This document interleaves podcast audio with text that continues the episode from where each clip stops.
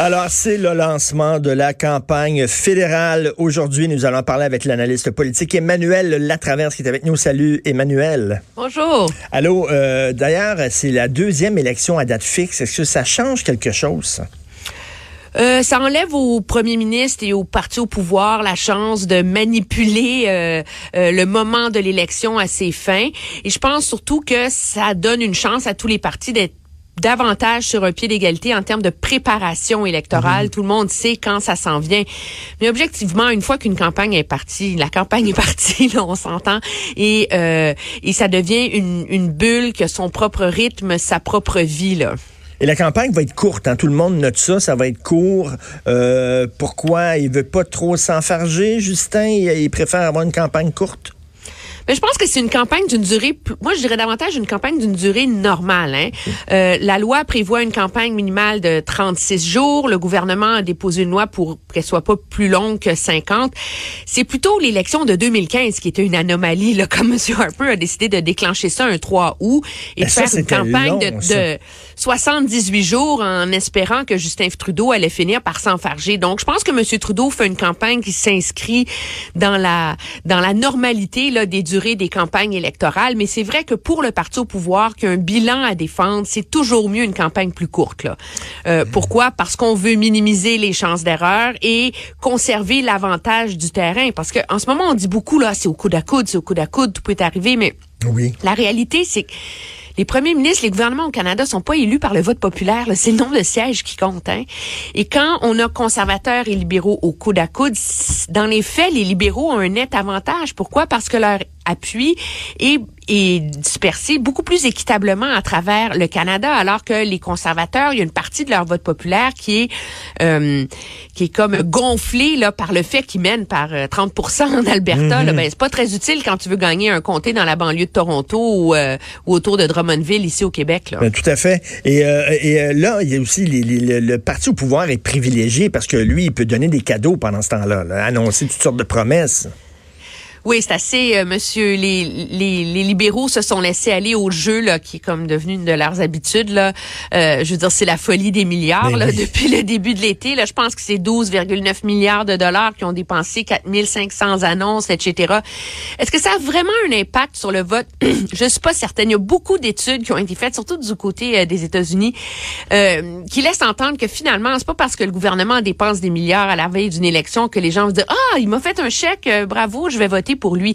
L'avantage que ça donne par ailleurs, je pense clairement aux libéraux, c'est prend au Québec, c'est pas tant le fait qu'ils ont donné un chèque pour faire le tramway de Québec. C'est la chance de dire, regardez, on a réglé ce dossier-là. Alors, ça leur permet de plaider qu'ils sont un gouvernement qui livre la marchandise.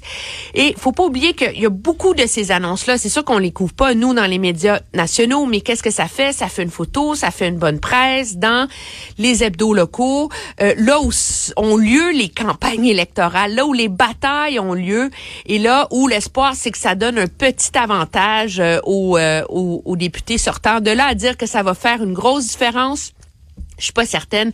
Paul Martin avait fait la même chose avant la campagne électorale de 2005. Je pense qu'il avait dépensé euh, 8 milliards Mais- de dollars en un mois, puis ça l'a pas empêché de perdre. là. Mais c'est une bonne, c'est une bonne nouvelle que ça fasse pas une grosse différence. Ça veut dire qu'on est moins dupe qu'avant. Là. Ben, on, on c'est les ça, voit bien. On n'a pas une poignée dans le dos, là. Non, je pense que les électeurs sont assez sophistiqués là pour euh, pour comprendre l'espèce de manœuvre électorale. là. Je pense que dans le cas du gouvernement Trudeau au Québec, ça a surtout été une façon de se protéger contre les attaques, euh, contre les critiques, que les dossiers se règlent pas avec le gouvernement Legault, etc. C'est dans ce sens-là que ça leur a été utile, plutôt que sous l'effet euh, du montant des milliards qu'ils ont dépensés au Québec. La question quiz, est-ce que la loi 21 va s'inviter dans la campagne? On le sait qu'il y a quelque temps, il y a une productrice de Radio-Canada qui a pris à partie... Tu l'aimes, euh, hein? Oui, là, je l'aime bien gros. Robin. a, a pris à partie Justin Trudeau en disant, vous qui êtes le défenseur des droits des minorités, comment ça se fait que vous n'attaquez pas le Québec sur la loi 21 qui bafoue les droits des minorités? Donc, est-ce que ça va, ça va rebondir, ce sujet-là?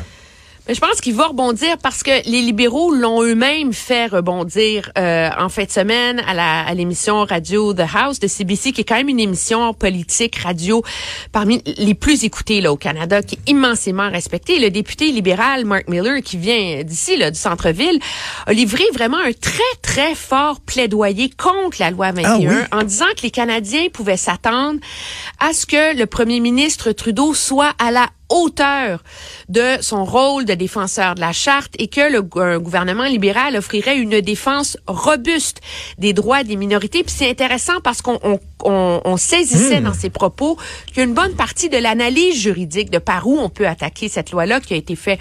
Tu sais, la clause dérogatoire, la fameuse clause non-obstant, ça protège pas contre tout recours.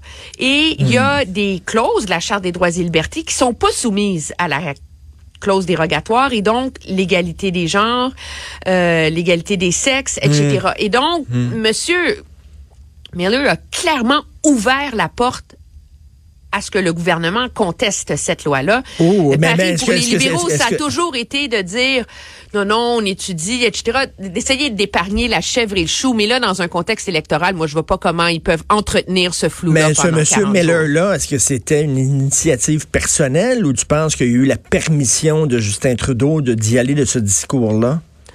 Ben, tu vas pas parler à une des plus grosses émissions politiques au Canada ben quand tu es député libéral sans que les lignes viennent du centre. Là, on s'entend là.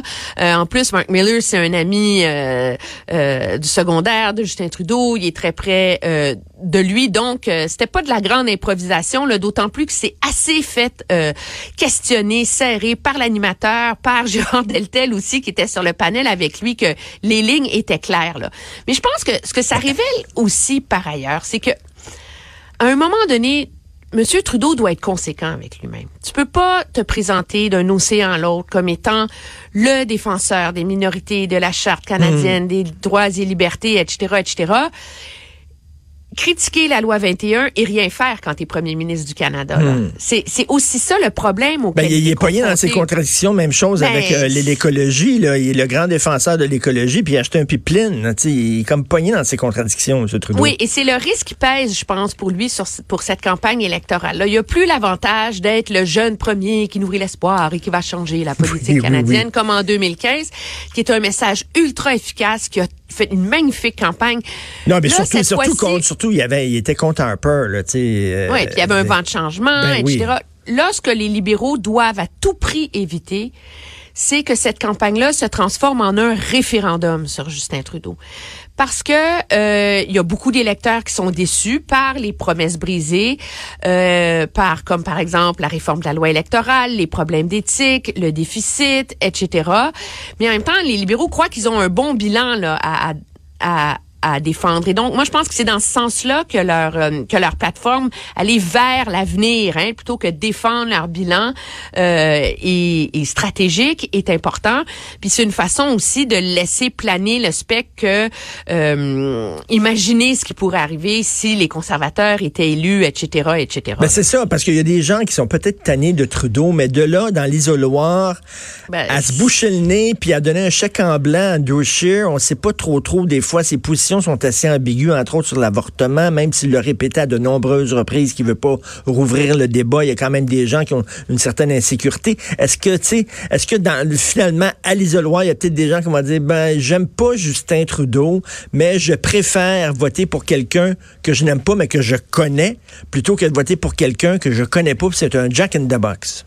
Ben, comme on dit en anglais, better the devil you know. Là. Oui, exactement ça. Euh, mais euh, oui, c'est sûr. Mais le, ce qu'il faut comprendre, c'est que nous, on analyse ça sous des jeux hmm. stratégiques, etc. La réalité, c'est qu'il y a une grosse partie de l'issue de cette élection-là qui va dépendre de la participation électorale. Je m'explique. Regarde les résultats. En 2011, les conservateurs ont gagné une majorité avec 5,8 euh, 5,8 millions de votes au Canada. Hmm. Ils sont en 2015, ils ont perdu le pouvoir, ils ont pris une raclée avec que 96 sièges, mais ils ont seulement perdu 200 000 votes. Ils ont eu 5,6 millions. Alors, qu'est-ce que ça veut dire? C'est que la base conservatrice, les gens qui votent conservateurs, là, c'est ultra, ultra, ultra solide, ça, au Canada. Ils vont sortir et ils vont aller Trudeau, c'est de reconvaincre les gens qui lui ont donné le pouvoir en 2015. Hmm, hmm. C'est à peu près 6% de l'électorat de retourner voter et de retourner hmm. voter pour lui. Plutôt que de dire, ah ben finalement, il m'a déçu, je pas les conservateurs, je vais rester à la maison. Donc, je pense que c'est c'est cet élément-là qui est l'impondérable dans la campagne et qui va faire la différence le jour du vote. C'est le taux de participation. Les conservateurs bénéficient, sont gagnants quand le taux est faible. Le pari pour M. Trudeau, c'est de reconvaincre les jeunes, les milléniaux, etc., d'aller voter pour lui en 2019 comme il l'avait fait en 2015. Écoute, on a vu, il y a eu des élections en Europe, puis les Verts euh, vont vraiment, là, ont été extrêmement populaires. On, a vu ici au Canada qu'il y avait une percée verte euh, des, des, écolos dans l'ouest du pays, euh, en Colombie-Britannique. Est-ce que, est-ce que les Verts vont aller, vont aller gruger des votes chez Justin Trudeau? Moi, j'ai deux filles en âge de voter, une fille de 23, une fille de 20. Puis chez les jeunes à cet âge-là, l'écologie, c'est extrêmement important. Puis je pense que mes filles vont voter par est-ce que ça risque de faire mal à Justin, ça? Ça peut faire mal à Justin. Je pense qu'à à, court terme, ça fait davantage mal euh, au NPD. Euh, la réalité, c'est que les comtés où les Verts sont vraiment compétitifs. Là. On s'entend là, c'est pas euh, dans la banlieue de Montréal ou sur le plateau là qui vont, qui ont des vraies grosses chances de gagner des un siège, même s'ils vont probablement augmenter significativement leur appui. Les Verts sont compétitifs dans des comtés où c'est pas le Parti libéral leur principal adversaire, c'est le NPD. Euh, sur l'île de Vancouver en particulier, et peut-être dans un comté là, euh, de l'île du Prince-Édouard. Alors, oui, les Verts peuvent faire mal à Justin Trudeau, mais c'est bien relatif. L'avantage des libéraux, n'oublie pas, c'est qu'ils sont le deuxième choix d'une très grande proportion d'électeurs. Hmm.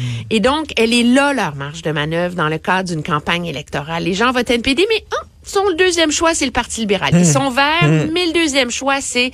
Et donc, et c'est là qu'ils ont un avantage par rapport à leurs concurrents. Moi, je pense que le gros risque des verts, c'est que ils ont le vent dans les voiles, mais ils sont pas connus beaucoup sur le fond et euh, ils vont devoir passer le test de la réalité.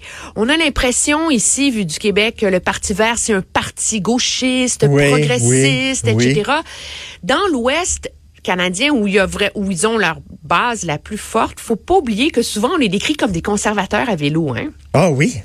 Ah, c'est des gens, oui, c'est ça. Ils ont, euh, ils ont des fondements plus conservateurs. Regarde à quel point Mme May est prise en ce moment dans tout le débat sur l'avortement, euh, le droit de ses députés euh, de voter ou pas. Il y a des candidats verts qui sont pro-vie, donc c'est pas, c'est pas, ça, ça, il y a un passage potentiellement difficile en termes de cohérence et pour le Parti vert dans le cadre de cette campagne-là parce qu'ils vont être scrutés de manière beaucoup plus sévère qu'ils ne l'étaient dans le passé. Et le gros problème, le gros défi des Verts, c'en est un d'organisation. Regarde, on les donnait gagnants à l'île du Prince-Édouard.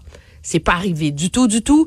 Ça fait des années qu'ils espèrent gagner deux, trois sièges sur l'île de Vancouver. Ils y sont pas arrivés.